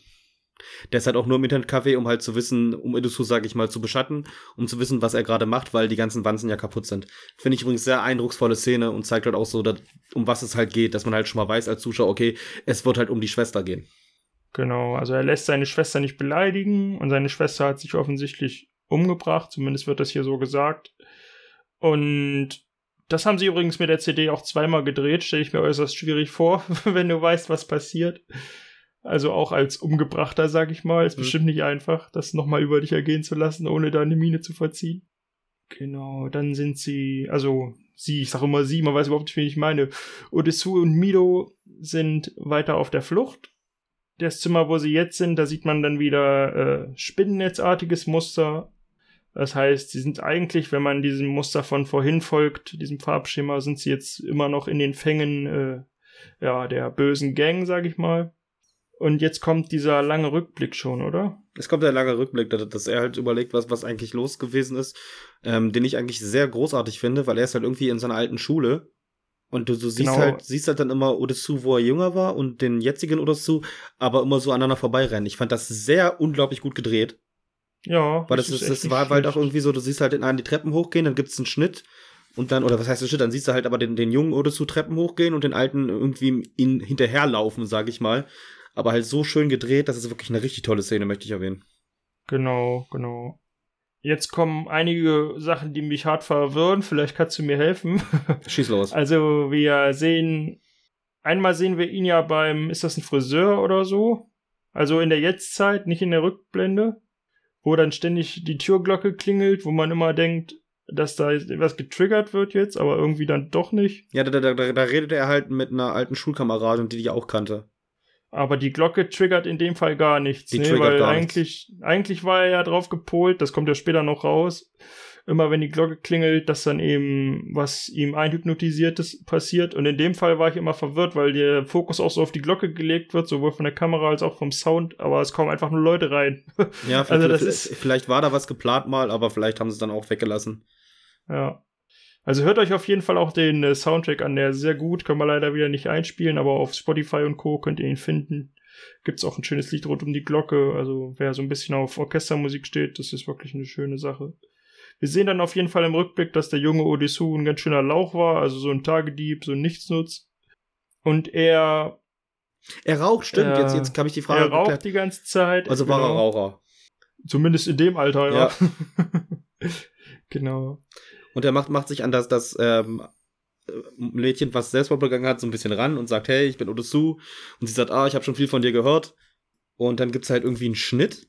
Also es sieht halt eher so aus, als ob er mit ihr flirten will, was aber irgendwie nicht, nicht passiert. Und dann sieht man halt so, dass sie halt mit dem Hauptantagonisten, ihrem Bruder, irgendwie in einem Raum ist. Und er will halt Fotos von ihr machen und ähm, versucht sie halt zu begrapschen. Und darf nicht. Was verstehst du nicht? Er weiß doch, dass es seine Schwester ist. Ja, er liebt sie aber. Das ist ja der Ist Grund. mir- das ist ihm egal. Ja, aber. Wow. okay. Die, die lieben sich, die haben ja irgendwie eine Affäre. Sie will das irgendwie Ja. nicht, aber irgendwie lieben Ja, die sich ist eine beide. Affäre, wenn sie das nicht will. Na, sie will das ja irgendwie auch. Die machen das ja beide. Sie bumsen ja. Ja, aber das hat mich so irritiert, weil die wissen doch, dass die Bruder und Schwester sind. Die ganze Ja, Zeit da, darum schon. ist auch so, so der Anfang so, dass sie sich halt dagegen weigert und sagt, nee, sie möchte das nicht. Warum machst du das? Weil sie weiß halt, also das weiß er ja sicherlich auch, dass es halt er vielleicht nicht so richtig, aber sie weiß, dass es halt verkehrt ist Ja. und halt nicht richtig. Aber irgendwann geht sie, sie geht sie dann, sagt sie dann, ja, okay, gut, dann machen wir es halt, weil die sich anscheinend sehr dolle geliebt haben. Nee, nicht dieses Bruder und Schwester lieben, sondern dieses richtige Lieben. So, auf die Als Bruder und verbotene Schwester. Art. Ja, ja. Und auf jeden Fall. Das habe ich halt, äh, das habe ich halt überhaupt nicht gecheckt, wie das eigentlich, also, weil das weiß man ja eigentlich, das wissen die ja beide auch. ja, genau. Das ist ja, ist ja, es ist allen bewusst. Und wir kriegen dann eben mit, also wir sehen den äh, jetzigen Odysseus, sage ich mal, wie er sich zurückversetzt in die Szene damals und wir kriegen mit, dass er Beobachter dieses Treibens war. Jetzt bewusst Treibens gesagt und wir sehen, wie die Frau mit dem Spiegel, also oder mit einem Spiegel, den irgendwie so hält, dass sie mitbekommt, wir sind hier nicht allein, da ist ein Spanner am Werk. Und demzufolge kriegen beide mit, okay, unser Techtelmechtel wurde hier von Odysseus bespitzelt. Da endet erstmal der Rückblick. Ja, du verlässt dann die Schule oder wechselt dann die Schule. Das ist, glaube ich, die Quintessenz der Szene. Also, was heißt, die Quintessenz wird halt erwähnt, dass Odysseus letzter Tag an der Schule ist und der hat keinen Bock mehr. Und er sagt seinem besten Kumpel, was, glaube ich, auch der ist, der in dem Internetcafé arbeitet. Ähm, ich glaube, die haben halt irgendwie eine Affäre, aber erzähl es erstmal nicht weiter. Das ist das Letzte, was wir von, von dem Rückblick sehen. Genau, genau. Er weiß es halt, er sagt es einem, was schon wieder eine dumme Idee ist, aber einer weiß es halt. Und wenn es einer weiß, wie wir alle wissen, Weiß es jeder. weiß es ja auch bald jeder. und so ist es ja leider bei den meisten Menschen. Und dann geht's erstmal in der Jetztzeit, sage ich mal, weiter.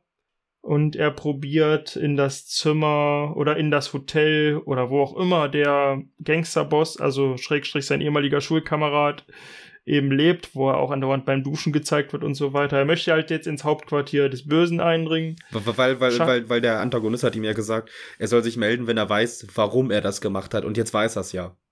Jetzt weiß er, was los ist, weil sein Kumpel hat es ihm ja gesagt, es ist ihm wieder eingefallen. Das war für ihn scheinbar überhaupt nicht relevant, weil er hat es ja die ganze Zeit verdrängt und Mhm. hat sich auch überhaupt nicht denken können, dass er deswegen eingesperrt ist.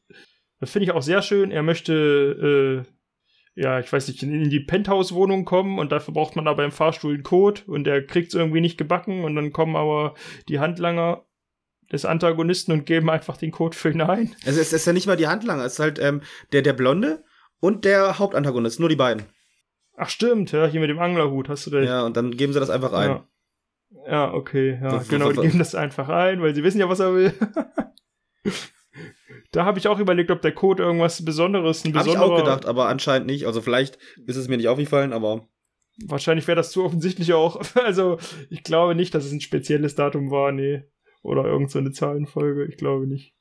Genau, dann sieht man, also sind alle, alle oben angekommen, es wird nochmal geduscht und nackt rumgelaufen.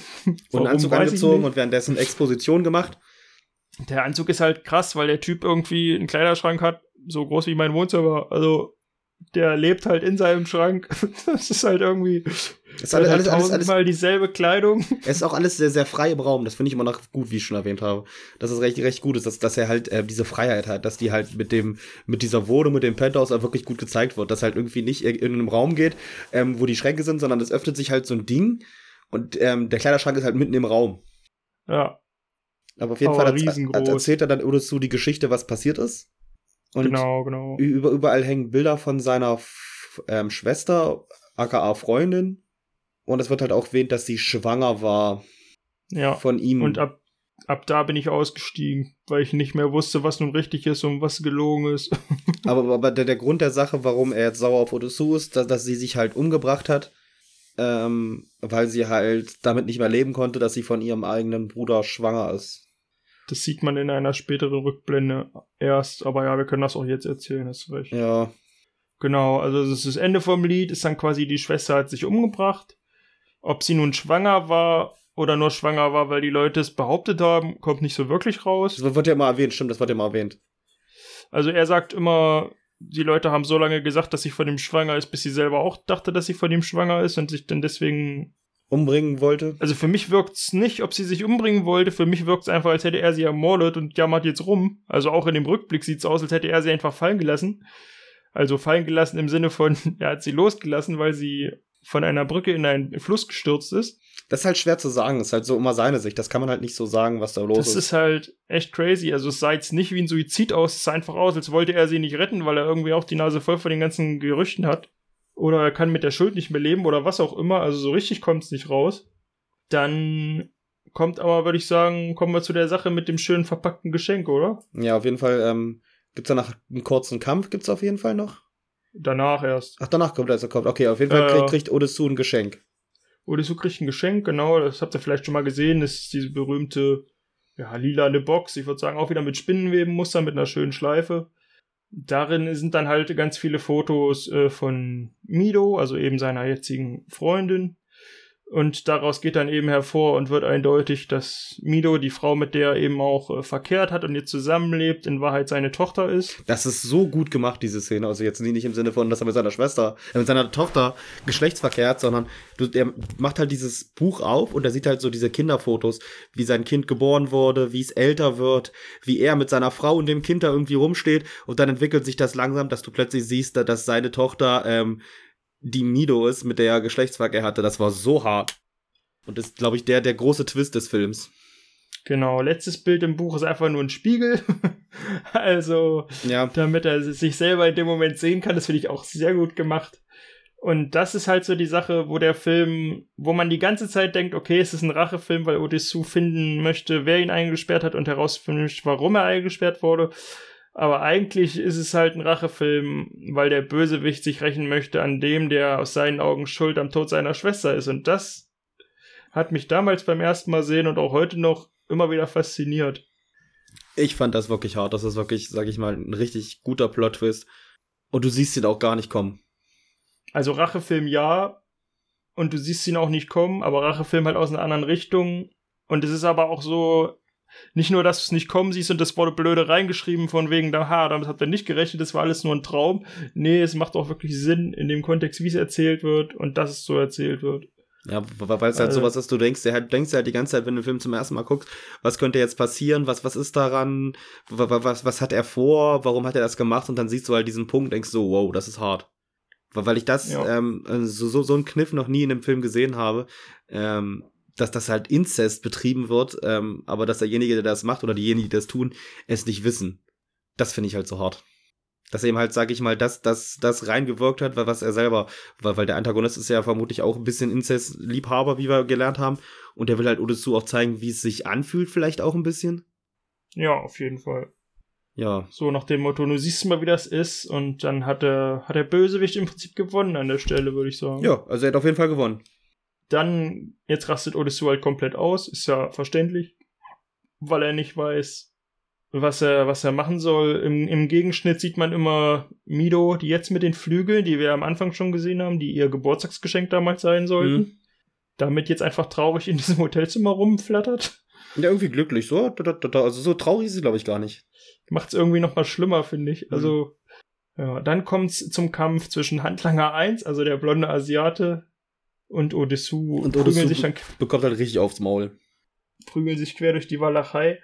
Da habe ich äh, relativ viel nicht verstanden, wie der Kampf abgelaufen ist, aber vielleicht, äh, ja, sollte man das auch nicht zu ernst nehmen. Ja, also Odessu bekommt die ganze Zeit aufs Maul, hat dann irgendwie ähm, wie so ein Pickel oder sowas, also irgendwas Spitzes in der Hand und sticht ihm halt irgendwie ins Ohr. Das ist einfach nur ein Stift, oder? ein Stift. Dann blutet der Typ und man denkt, okay, Odessu hat jetzt gewonnen, aber er kämpft halt noch weiter und verprügelt Odessu noch weiter, schmeißt ihn halt gegen die Scheibe, die dann langsam bricht und denkst, okay, jetzt passiert irgendwas. Dann kommt aber der Hauptbösewicht und bringt einfach seine Handlanger um. Er schießt ihn einfach.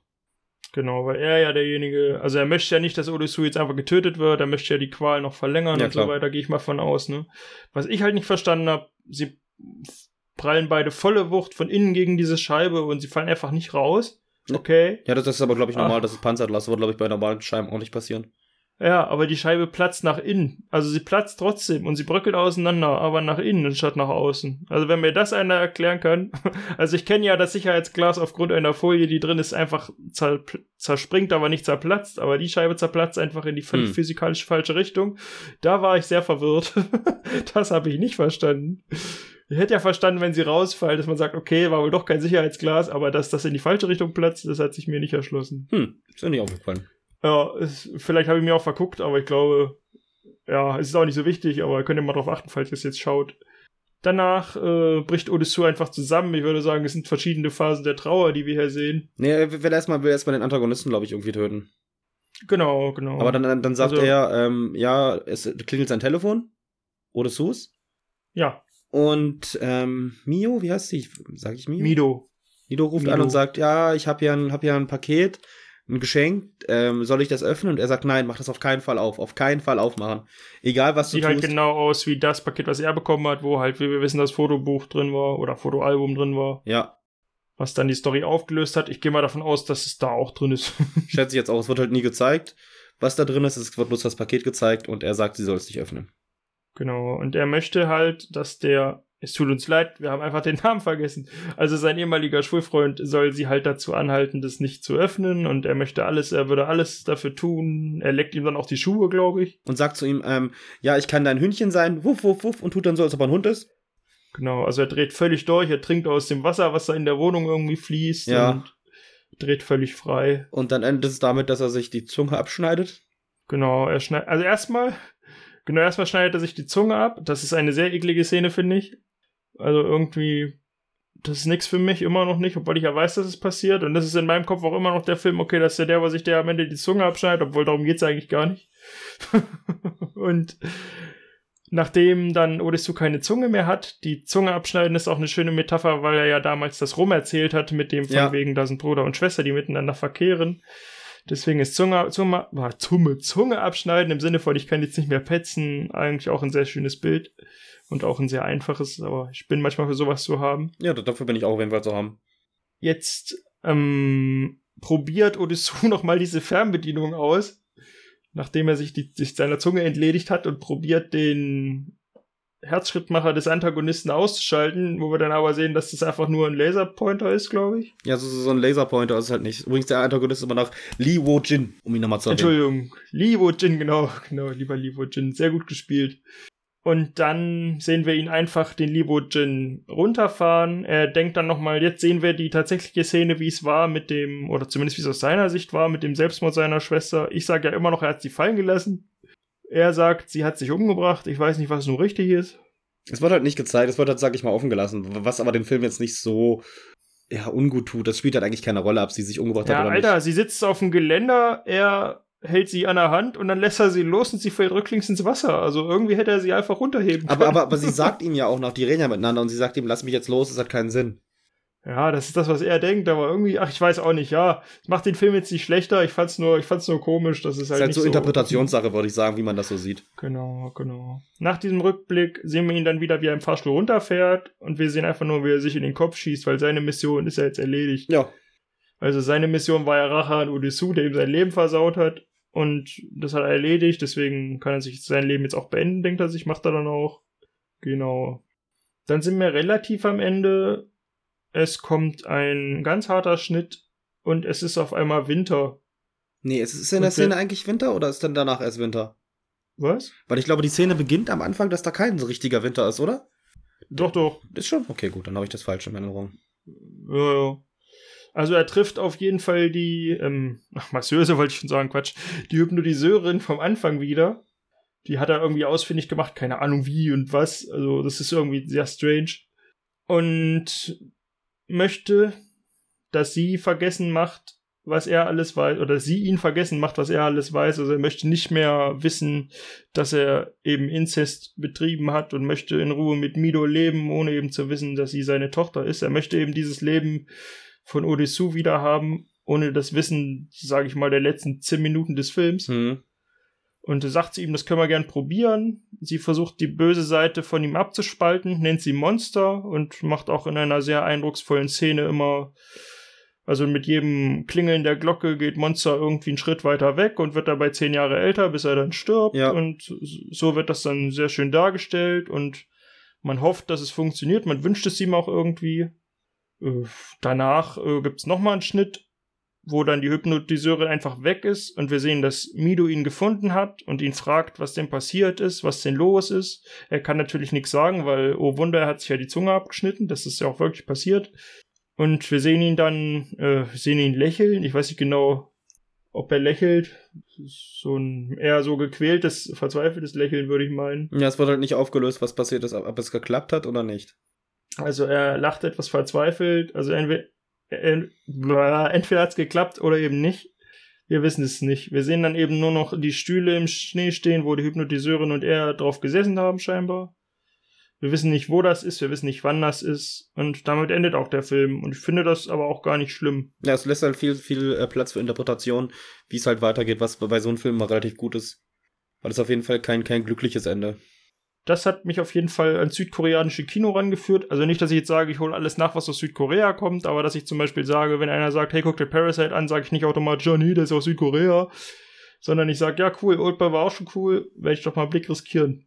Ja, richtig so. Das ist, glaube ich, so der, der erste richtige südkoreanische Film, der halt ähm, in unseren Gefilden Erfolg hatte. Genau. Und auch nicht umsonst bis heute als Klassiker generell des Kinos zählt. Würde ich so unterschreiben, ja, genau. Das mit dem Schnee wurde gemacht, habe ich mir noch aufgeschrieben, damit man eben nicht genau zuordnen kann, wie viel Zeit ist ver Also man sollte sehen, dass Zeit vergangen ist, da, eben durch den Jahreszeitenwechsel, aber man sollte nicht wissen, wie viel und wann und so weiter. Deswegen wurde nicht nur zwischen hell-dunkel gewechselt, sondern auch eben Jahreszeiten und da war Schnee eben am eindrücklichsten. Ja, Ansonsten hatte das wohl keine Bedeutung. Und sie haben seine, das war auch ganz witzig, er hat, sie hatten wohl ein richtiges Kostüm mit Bedeutung sich überlegt für diese letzte Szene, was er tragen sollte, und das kam einfach nicht an im Flieger. Also das ging einfach verloren. so dass das, was er dann in dieser ikonischen letzten Szene trägt, einfach nur random zusammengeborgt ist von irgendeinem lokalen Kostümverleih. okay, gut zu wissen.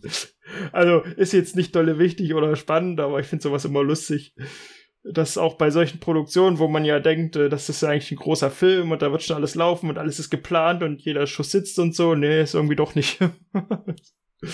ja. Ja. Ich würde sagen, der Film ist nicht umsonst ein Klassiker. Ist ein großartiger Film. Sind wir durch, meine ich. Ich habe ihn nicht zerrissen und wir sind immer noch der Meinung, schaut ihn euch an und ich finde ihn auch immer noch gut. Ja, ich kann ihn auf jeden Fall empfehlen. Man sollte ihn öfters gucken. Er ist wirklich einer, einer der besten, ich will nicht sagen der beste Film, aber schon wirklich ein richtig stabiler Film, den man gucken kann. Wenn man auf so, auf so Plot-Twists steht und auf so, sag ich mal, anderes Kino, was, was so ein bisschen vom Mainstream sich so unterscheidet. Was, was der Film auf jeden Fall ist. Weil da werden halt Themen angesprochen, die, sage ich, in normalen Blockbustern oder Actionfilmen halt nie irgendwie sind. Das ist ja das Gute, glaube ich, am ähm, koreanischen Kino, sage ich mal, generell koreanisch oder sage ich mal asiatischen Kino, dass da halt ähm, Filme gemacht werden, die es ja auch gibt, aber die halt, sage ich mal, so ein bisschen so, so einen Hintergrund noch haben. So, so, so, einen Grundsinn. Das finde ich immer recht, recht gut. Generell bei Filmen, weil die meisten amerikanischen Actionfilme sind halt einfach nur da, der Action wegen, aber das ist halt auch so ein bisschen Actionfilm, Drama, alles zusammen. Man kann es halt auch nicht richtig definieren, was es ist. Macht auf jeden Fall Spaß anzugucken. Also, Ach, egal, was es ist. Weißt du, ob der Manga irgendwie anders endet? Oh, das kann ich dir leider nicht sagen, aber ich glaube, der endet halt ungefähr genauso. Also. Okay, nee, ich weiß es halt auch nicht. Also es gibt auch, wenn man sich, es gibt so eine Special Edition, kam neulich raus zum so und so vielten Jubiläum. Da ist auch eine Doku drin, die darauf wohl ein bisschen mehr eingeht, aber ich habe es jetzt nicht übers Herz gebracht, mir die Edition auch noch zu kaufen, nur um diese Doku, weil die gibt's nur in dieser Box äh, nochmal zu sehen. Ich habe die nirgends anders auftreiben können. Also wenn ihr da mehr wisst, äh, gerne her damit. Ich mag den Film wirklich sehr und wie gesagt, gebt euch den Soundtrack, der ist echt gut. Ja, Niki, da sind wir bei dem Film durch, würde ich sagen. Ja, ich mag ihn immer noch. Ich mag ihn immer noch. Wir, wir haben einen Film mal nicht zerrissen. Das ist schon mal positiv ist zumindest, bei Letterbox kann man ja immer die vier Filme angeben, die man irgendwie, die einen definieren oder die die Leute zuerst sehen sollen, wenn sie auf das Profil von einem gehen und der ist auf jeden Fall bei mir dabei, kann ich euch sagen. Also das ist schon einer von denen, die ich dolle dolle mag und hab auch wieder genossen, ihn nochmal schauen zu können. Jetzt kommt die wichtigste Frage, was gucken wir denn beim nächsten Mal? Du immer mit deiner kam unerwartet, hätte ich ja eigentlich damit rechnen können, ne? Ja, wie, wie jedes Mal. Ich weiß gar nicht, hatte ich Oldboy vorgeschlagen oder du? Ja, ja, ja. Hast du, warte, ich. Ich hatte was auf dem Zettel, aber jetzt habe ich es natürlich vergessen. Es war einmal in Amerika, wollte ich gerne gucken. Den habe ich auch noch nie gesehen. Den mag mein Vater zum Beispiel. Da kann ich sogar meinen Vater theoretisch nach befragen, was der davon hält, dass der mir was Kurzes dazu sagt. Das wäre relativ spaßig sogar noch. Mein Vater ist ja, glaube ich, auch noch ein paar machen, Jahre älter. Ja. Wenn dir der nicht zu lang ist, ich weiß nicht. Ja, wie gesagt, ich muss halt gucken. Jetzt wird es halt ein bisschen ruhiger. Über die Osterzeit ging es ein bisschen blöde, weil da war halt viel auf Arbeit zu tun und viel Stress. Und ich kann euch sagen, wenn ich so einen Film gucke, schreibe ich mir Sachen auf und ich kann ihn nicht genießen, wenn ich halt gestresst von der Arbeit komme. Und ich muss halt jo. auf jeden Fall Zeit haben. Ich gucke halt so eine Filme meistens immer sonntags oder wenn ich frei habe, weil dann kann ich den auf jeden Fall so gut aufnehmen, dass ich halt auch viele Sachen mir aufschreiben kann, die mir auffallen. Und dann nicht so nebenbei gucke, weil ich irgendwas gucken möchte. Ja, sehr schön. Also, wie gesagt, wenn es kommt, dann kommt's. Wenn wir Zeit haben, machen wir das. Hat wieder Spaß gemacht auf jeden Fall. Ähm, ich, ich, möchte auf jeden Fall ein, ein, theoretisch zwei Filme noch erwähnen, die ich irgendwann gucken möchte mit dir. Mhm. Ähm, Dune. Also das, das letzte Dune, also das mit von das Original. das Original David Lynch, den möchte ich gucken. Und wenn der neue Film kommt, den möchte ich auch mit dir reviewen, wenn das für dich in Ordnung ist. Ja, wenn er dann mal irgendwann kommt, ist das für mich in Ordnung. Weil, also jetzt, jetzt da nicht Zeit mehr, weil ich muss das Buch noch durchlesen, weil ich möchte dafür ein bisschen mehr Aufwand betreiben und mir das Buch halt zu Gemüte führen, um euch dann so ein paar Sachen dazu noch zu sagen. Okay, Stand jetzt habe ich weder den alten noch den neuen gesehen. Also den neuen kann man ja noch nicht sehen, aber den alten habe ich auch noch nie gesehen. Ich habe den alten gesehen und ich bin mit dem Buch fast durch. Ich kenne noch immer das DVD-Cover mit diesem Sandwurm, aber ich glaube, die sind gar nicht so präsent eigentlich. Na doch, eigentlich schon. Ja, okay. Also im neuen glaube ich nicht. Im neuen doch auch, doch. Die spielen in, in ja. der Story auch eine relativ große Rolle. Okay, ich bin gespannt, ich bin gespannt. Wir sollten mal wirklich ein paar Filme am, am besten am Ende mal erwähnen, die wir gucken würden und dann vielleicht so ein bisschen sagen, was vielleicht die Zuschauer mal sehen wollen ja, wir schreiben eine lange Liste und solange da noch was draufsteht, machen wir hier munter weiter. Ja, Filme gibt's da nie genug, sag ich euch. das stimmt natürlich.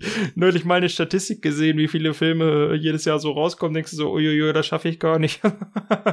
und wir schauen ja nur die, ich sag mal, mainstreamigeren Sachen, selbst wenn es Sachen aus der Ecke sind.